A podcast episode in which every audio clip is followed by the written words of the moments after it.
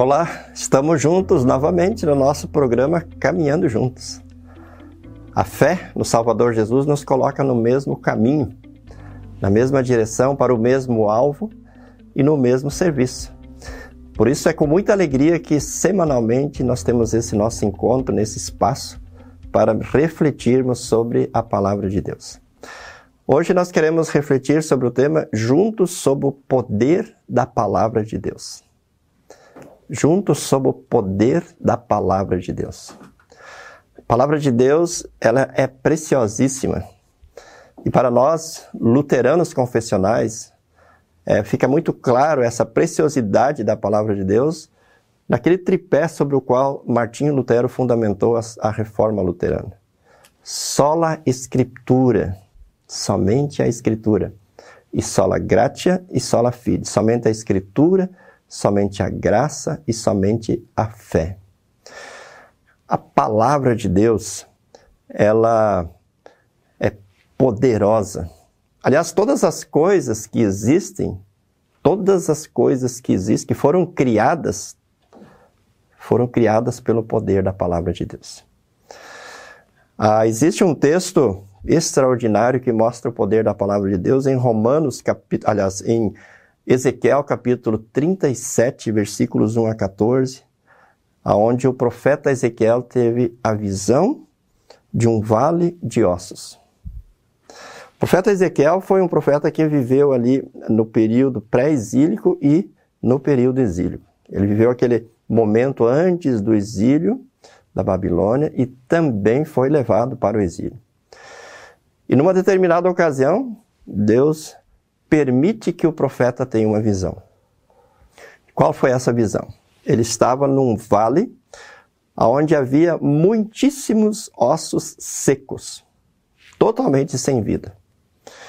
E Deus então pergunta para ele: Filho do homem, podem esses ossos tornar a viver? E ele diz: Senhor, tu o sabes. Então Deus diz para o profeta: Profetiza para esses ossos. E à medida em que ele vai profetizando, esses ossos vão se mexendo, eles vão se juntando osso com osso e vão formando esqueletos humanos, mas ainda sem vida. É, começam a crescer tendões, carne e pele sobre esses ossos, mas ainda são corpos sem vida. Aí, numa segunda vez, Deus diz para ele: profetiza. E ele profetizou, ele anunciou a palavra de Deus para aqueles corpos sem vida, sem vida e eles se colocaram de pé. E diz esse texto, você pode ler depois, Ezequiel 37, 1 a 14, que eram tantas pessoas que poderiam formar um enorme exército. Então veja, é, de ossos secos se tornaram seres com vida a partir da palavra de Deus que foi anunciada. Quando Deus disse profetiza, é, Deus estava dizendo anuncia a minha palavra. Para a gente ver o poder da palavra de Deus, a gente precisa voltar lá no princípio de todas as coisas. Quando Deus criou todas as coisas, o que está relatado em Gênesis capítulo 1, Deus criou todas as coisas pelo poder da sua palavra. É, Gênesis 1, 1 diz assim: No princípio criou Deus os céus e a terra. Na, na língua original, na língua hebraica, é Bereshit Barah. Bereshit é no princípio, Barah criou. E esse verbo barar é um verbo que só pode ser atribuído a Deus. É uma ação que só Deus pode realizar. Porque significa criar a partir do nada. Todas as coisas que nós criamos, todas as coisas que nós produzimos, sempre é a partir de alguma outra coisa. Nós sempre temos alguma matéria-prima em mãos para criar alguma coisa. É, esse verbo barar significa criar sem ter nenhuma matéria-prima, criar a partir do nada. E como é que Deus criou todas as coisas? Pelo poder da sua palavra.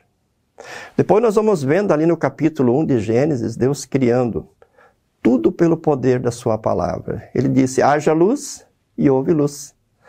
Produza a terra ervas e relvas que deem semente segundo a sua espécie, e a terra passou a produzir o que Deus havia determinado. E assim todas as coisas foram sendo criadas pelo poder da palavra de Deus. E quando Deus cria o ser humano no sexto dia, então ele muda um pouco o seu jeito de agir. Ele faz, ele faz um, um boneco de, do pó da terra, de barro, e sopra nas suas narinas o fôlego de vida. Mas também o ser humano, tanto o homem quanto a mulher, é, são produto do poder da palavra de Deus, porque Deus havia dito: façamos o homem a nossa imagem e semelhança. E Deus então depois dá uma ordem para Adão e Eva quando eles ainda estavam no paraíso. Ele disse: Sede fecundos, multiplicai-vos e enchei a terra. Deus coloca, ele, Deus empenha a sua palavra nessa relação que homem e mulher teriam dentro do casamento dentro do matrimônio. Então, se nós olharmos hoje assim de uma forma bem simples e prática, nós vamos ver que tudo o que existe e tudo que é, toda a vida é produto da palavra de Deus. Por exemplo, se nós pegarmos uma semente de feijão e nós plantamos essa semente e ela nasce e produz muitas outras sementes de feijão, isso acontece porque lá no princípio Deus disse: produza a terra ervas e relvas que deem semente segundo a sua espécie. Se nós temos uma, uma criação de animais e nós colocamos ali é, uma, uma, fêmea, um macho, ou, ou, por através de uma fertilização é, é, artificial, acontece a, a, a, reprodução desses animais, é porque lá no princípio, quando Deus criou os céus e a terra, Deus, colocou, Deus empenhou ali a sua palavra. Ele disse, é, povoem-se as águas de seres viventes. Ou é, Deus criou os animais que voam, os animais que rasteiam, os animais selvagens, tudo pelo poder da sua palavra. E ele deu a ordem: é, multipliquem-se segundo a sua espécie. Sede fecundos e multipliquem-se segundo a sua espécie. Então você percebe que é, o, a, as plantas hoje germinam, as sementes germinam, nascem e crescem os animais se reproduzem pelo poder da palavra de Deus que criou eles e colocou neles essa capacidade de reprodução. Também nós olhamos, para nós mesmos. Quem somos nós? Nós somos o, o fruto do amor, né, de um relacionamento do nosso pai e da nossa mãe, da nossa mãe e do nosso pai. Mas por que que esse relacionamento sexual que nossos pais tiveram gerou uma gravidez e nove meses depois nasceu uma criança. Ou alguns nascem com menos de nove meses. Porque Deus disse para os nossos pais: sede fecundos, multiplicai-vos, enchei a terra. Então você percebe que todas as coisas criadas são resultado da palavra de Deus. Pois bem, essa palavra né, que lá no princípio foi utilizado para criar todas as coisas, João diz no capítulo 1 do seu evangelho, no princípio era a palavra, e a palavra estava com Deus, e a palavra era Deus. E sem ele, nada do que existe foi feito. Tudo foi criado pelo poder dessa palavra. E no versículo 14 ele diz: E o Verbo, essa palavra, se fez carne e habitou entre nós, cheio de graça e de verdade, e vimos a sua glória glória como do unigênito do Pai. Portanto, esse verbo, essa palavra pelo qual todas as coisas foram criadas, era o próprio Cristo, que já estava presente na criação, que no devido tempo ele se encarnou, se fez um de nós no ventre de Maria. Então vocês percebem que tudo foi criado pelo poder de Cristo, pelo poder da palavra. Quando o pecado entrou no mundo e comprometeu severamente toda a criação. Antes de expulsar Adão e Eva do paraíso, Deus faz uma promessa. E qual é a promessa? A promessa de que esse verbo se, encarna, se encarnaria, encarnaria no, através da mulher.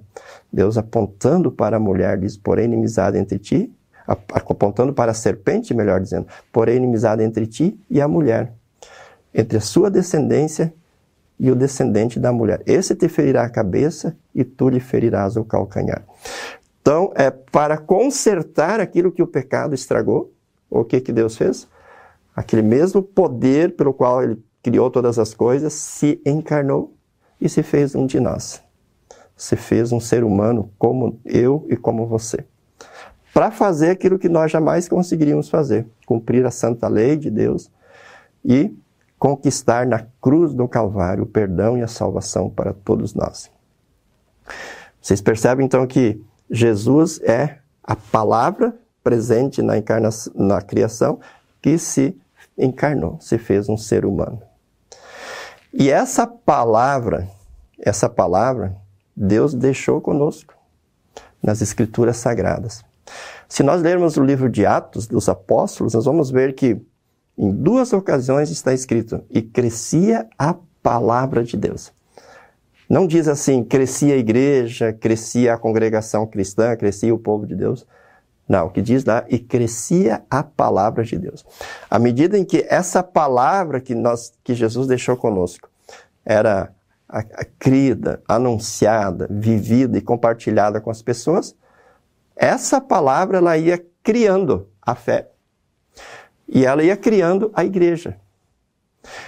É, no Pentecostes, quando Pedro pregou para aquela multidão, naquele dia em que os discípulos receberam o Espírito Santo, ele pregou a palavra, ele fez um sermão, uma profecia, podíamos dizer assim, como o profeta Ezequiel fez lá naquela visão. E naquele dia, em torno de 3 mil pessoas disseram: E agora o que nós vamos fazer? E Pedro disse: Arrependam-se dos seus pecados e sejam batizados. Em torno de 3 mil pessoas foram batizadas. Veja, então a palavra anunciada e a palavra unida à água no batismo é, fez com que a igreja crescesse multiplicou a igreja em número de pessoas. Né? E à medida em que essa palavra foi sendo levada né, para, para as outras cidades, para os rincões, para os pagos, né, para os interiores, para todos os lugares, a igreja ia chegando a esses locais. A igreja passava a estar presente lá porque pessoas eram convertidas, a fé era criada, a fé era mantida no coração ou nos corações das pessoas. Então vocês percebem que a igreja também é fruto dessa palavra. A nosso, o nosso cristianismo, a nossa fé é produto dessa palavra. Ah, a, a, a ação da igreja, na verdade, é levar esta palavra, que é a palavra que criou todas as coisas no princípio, que se encarnou para é, é recriar aquilo que o pecado estragou, para consertar o que o pecado estragou. E, e é essa palavra que cria a igreja e nos coloca em comunhão com Deus e nos conduz pelo caminho da fé para a vida eterna. Portanto, queridos irmãos, é preciosíssima essa palavra. É, tanto é que as escrituras sagradas diz que passarão os céus e a terra, mas a palavra de Deus permanecerá. Por que, que ela permanecerá? Porque ela é o próprio Cristo. A palavra é o próprio Cristo conosco. Quando ele diz, eis que estou convosco todos os dias até a consumação dos séculos, é Cristo presente e conosco através da palavra. A palavra esteve presente na criação, ela se encarnou em Jesus Cristo e ela permanecerá para sempre. Passarão os céus e a terra, mas a minha palavra não permanecerá. Então, a palavra é Cristo em nosso meio. E Cristo é a palavra encarnada que esteve entre nós, realizou a obra da salvação e está à destra de Deus, mas ao mesmo tempo continua conosco, conforme prometeu. Eis que estou convosco todos os dias até a consumação dos séculos, que enviou seu Santo Espírito para estar conosco e também foi aos céus preparar um novo céu e uma nova terra, ou seja, uma nova morada, uma nova casa para que nós possamos estar com Deus em santidade e perfeição, assim como nossos pais Adão e Eva estiveram no paraíso, mas perderam tudo isso por causa do pecado. Então, a melhor coisa que nós podemos fazer hoje, queridos irmãos e irmãs, nesse mundo tão tumultuado, neste mundo cheio de fake news, de inverdades, de injustiças, de enganação, a melhor coisa que nós podemos fazer é dar crédito à palavra de Deus ler, meditar, refletir, ouvir a palavra de Deus. O apóstolo Paulo elogia os cristãos da Beré. Ele diz: esses cristãos da Beré eram mais sábios, porque eles ouviam a nossa pregação e eles iam conferir na palavra para ver se de fato era assim, para ver se de fato o que nós estávamos dizendo era verdade. Então, hoje, irmãos, não, não, não, não é legal a gente ficar brigando por placas de igreja, é, por denominações cristãs, o melhor que nós podemos fazer, assim como sempre foi, é voltar os nossos olhos para a palavra. Porque na palavra nós encontramos o próprio Cristo, pelo qual todas as coisas foram criadas, pelo qual a igreja foi criada. Tanto que Paulo diz em 1 Coríntios 12, 12 a 31, Cristo é, e aí ele fala, ele usa a figura de um corpo, ele nem diz a igreja é, ele diz Cristo é. É um corpo do qual Cristo é a cabeça e cada um de nós foi colocado nesse corpo pela ação do Espírito Santo através da palavra e todos nós somos membros deste corpo.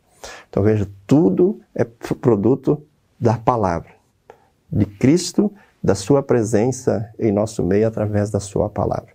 Ouçamos essa palavra, reflitamos nessa palavra e permaneçamos nessa palavra, porque nela nós vamos ser conduzidos pelo caminho seguro, caminho difícil estreito, mas que conduz à vida eterna. Conforme diz o salmista, lâmpada para os meus pés é a tua palavra e luz para os meus caminhos. Que ela seja para você lâmpada para os seus pés e luz para o seu caminho. Forte abraço e Deus abençoe você e a sua família. Nos encontraremos no próximo programa. Tchau, tchau.